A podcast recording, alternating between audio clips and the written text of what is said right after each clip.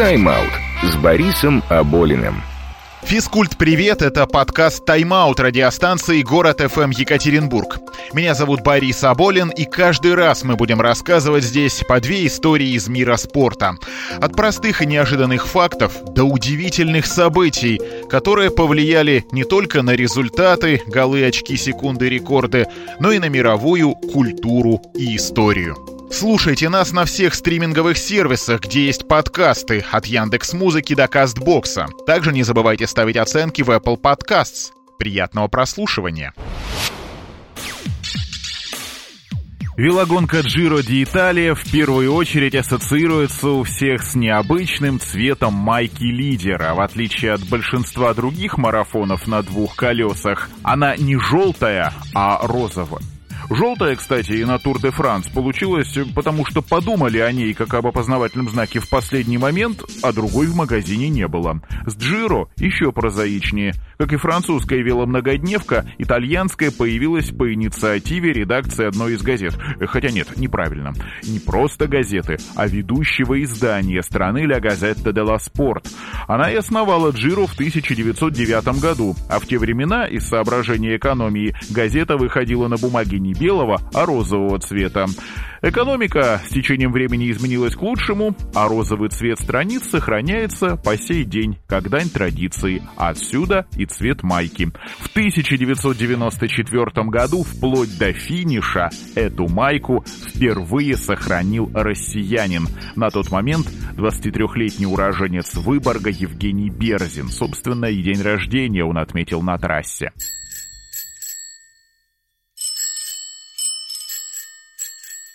Велоспортом начал заниматься еще в начальных классах школы. В 1988 году выиграл чемпионат СССР и мира среди юниоров в командной гонке преследования на треке. Год спустя стал уже взрослым чемпионом СССР в той же дисциплине и вторым на трековом чемпионате мира в преследовании в квартете, состоявшем также из Михаила Орлова, Дмитрия Нелюбина и Вячеслава Якимова. В следующем году Берзин победил уже не только в командном преследовании, но и в индивидуальном, и это в 20 лет. В 22 перешел в профессионалы и сразу в команду Микаэр Балан, в которую тогда подписали итальянца Морено Аргентина, чемпиона мира на шоссе.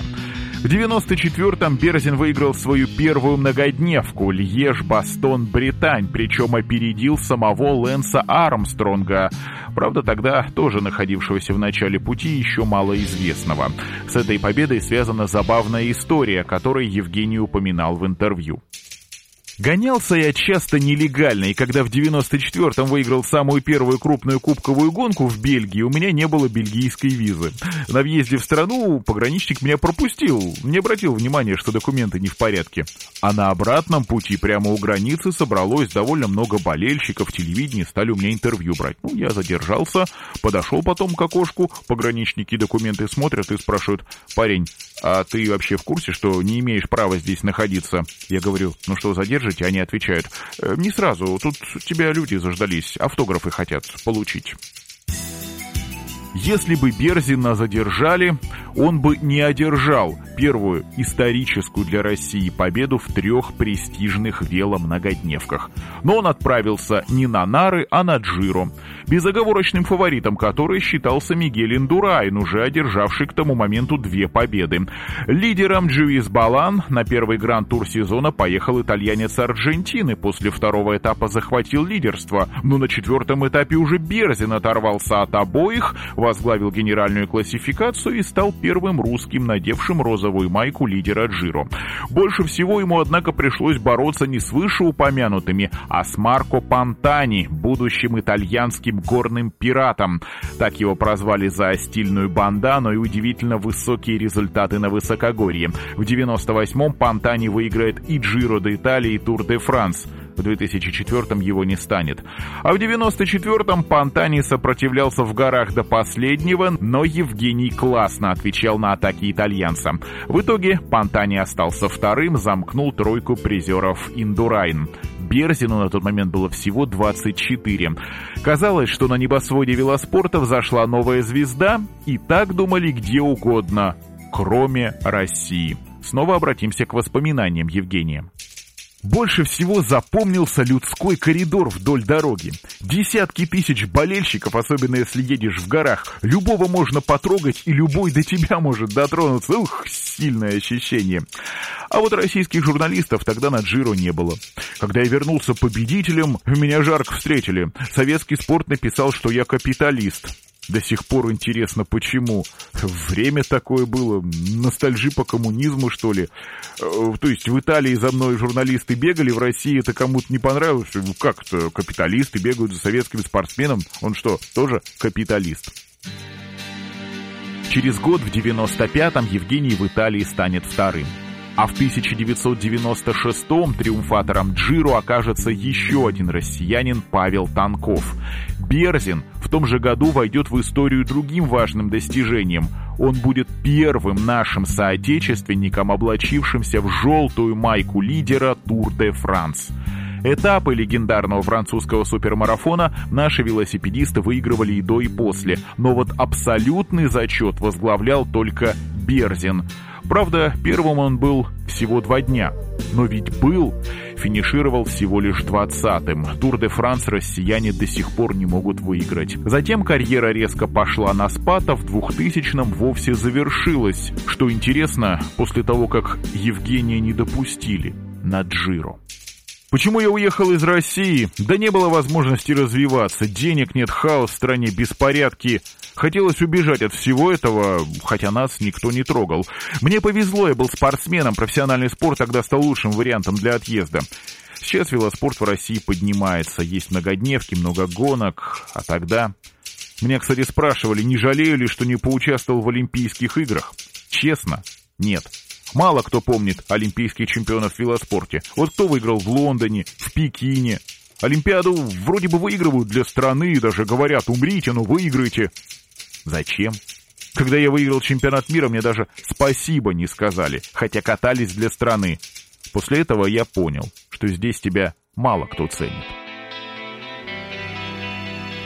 Звучит одна из композиций проекта «Линдеман». Легендарный вокалист Рамштайн в нем участвует вместе с создателем группы Hypocrisy Петером Тектгреном. Этот шведский музыкант родился в один день с Евгением Берзиным 3 июня 1970 года.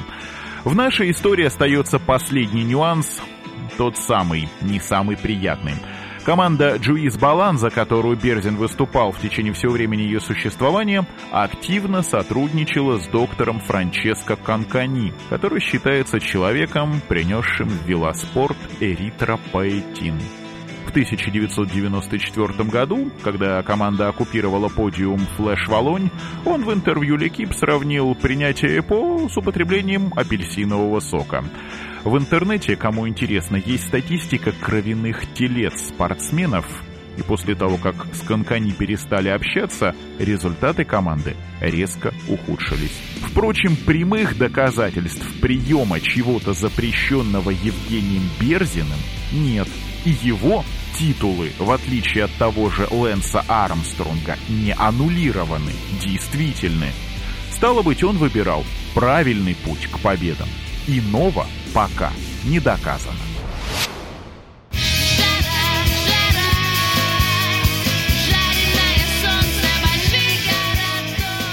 На летней Олимпиаде 1960 года в Риме было очень жарко. Участники мужской шоссейной велогонки на 175 километров стартовали в плюс 40. Один датский гонщик даже потерял сознание от теплового удара. Хозяевам такая погода была только в радость. На домашней Олимпиаде Италия уже выиграла весь велоспорт и не сомневалась, что на шоссе тоже победит ее представитель. Даже знала кто. Все стены и вообще поверхности, мимо которых проходила гонка, были украшены надписями «Ливио Трапи». Этот 23-летний красавец уже завоевал золото в командной гонке. На то, что третье место там заняла команда СССР во главе с Виктором Капитоновым, мало кто обратил внимание. Некоторые, правда, тихо говорили «Не сломайся у него на предыдущей Олимпиаде в Мельбурне колесо, не видать итальянцу Бальдини золотой медали». Но он ее увидел, а Капитонов не попал даже в тридцатку. Уроженец Твери в детстве сначала бегал на коньках, однажды выиграл городские соревнования и за победу получил велосипед. В Великую Отечественную работал слесарем и однажды выиграл велогонку в составе команды своего завода.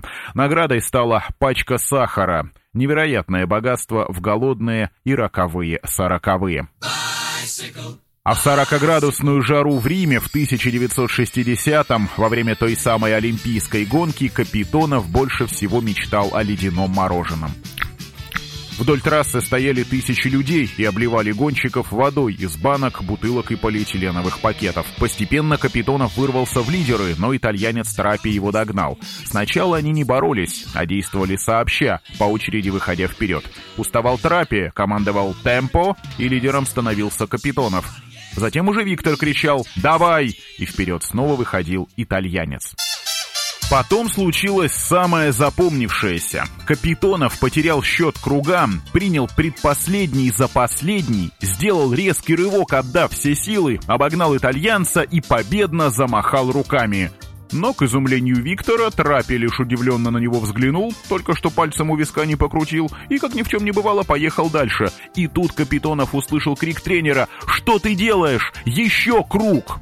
Трапи к тому моменту уже оторвался на полкилометра. Любой другой на месте Капитонова сдался бы, но Тверич нашел в себе силы и догнал итальянца, а на самом финише опередил на пол колеса. Ливио не выдержал и зарыдал, но местная публика на него даже не глядела.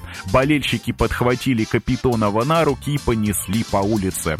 Поздравляя чемпиона, министр иностранных дел Италии сказал, что вся страна согласна обменять все золото своих велогонщиков на этой Олимпиаде на одну которая теперь у Капитонова. Так Советский Союз вместе со своим первым олимпийским велозолотом получил и мировое признание.